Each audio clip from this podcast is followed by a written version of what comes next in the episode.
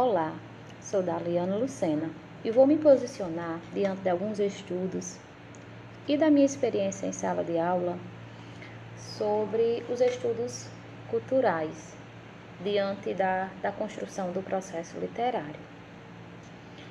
É, tudo que é novo, ele tende a trazer um repúdio, né, porque ele traz um impacto. E para alguns críticos, os estudos culturais é uma ferramenta capaz de moldar o consumo literário. Ou seja, é, eles têm medo de o cânone não ser mais cânone. Diante disso, é, pode-se ser que seja transformado o gosto dos indivíduos, como de, do grande Shakespeare para a cultura do povo, para o pop, para o marginal.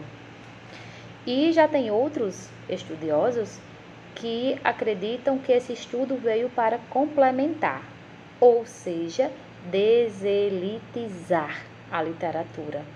E eu acredito que esse é o que mais se assemelha, é o que mais tende a agregar. Os estudos culturais ele tende a agregar, principalmente a literatura brasileira, né? porque os estudos eles, esses estudos literários eles ampliam a literatura, literatura esta que perpassa pela história. Ela não mostra só o lado da elite, ela realmente perpassa todo o processo da história. E ao pensarmos no termo negritude, ao longo da história, nos aflora em nossa mente três possíveis aspectos. Que aspectos seriam esse? Tempo, espaço e realidade, a partir de aspectos ético-culturais.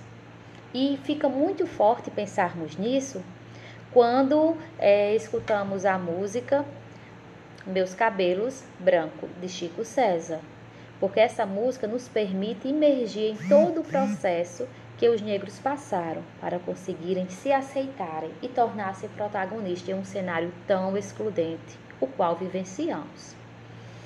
Essa música, ela pode ser trabalhada em sala de aula e certamente trará vários resultados positivos na aprendizagem do alunado, seja de conteúdos, principalmente a valores.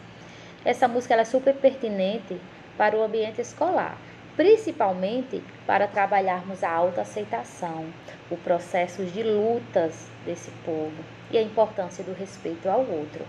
Como essa música pode ser trabalhada? O professor, ele pode trazer a música por meio de um vídeo, de um data show, para que o alunado escute, vejam, porque a, a visão também nos, nos permite realmente entender o que aquela pessoa estava vivendo no momento e logo depois iniciarmos uma roda de conversa para analisarmos todo esse processo. É fácil? Foi fácil o negro chegar onde ele está hoje? O processo de aceitação é fácil? Ainda existe? Muitas pessoas, principalmente os negros, sofrem bullying na escola. Ah, essa menina tem um cabelo ruim, essa menina tem um cabelo de bombril. E aí?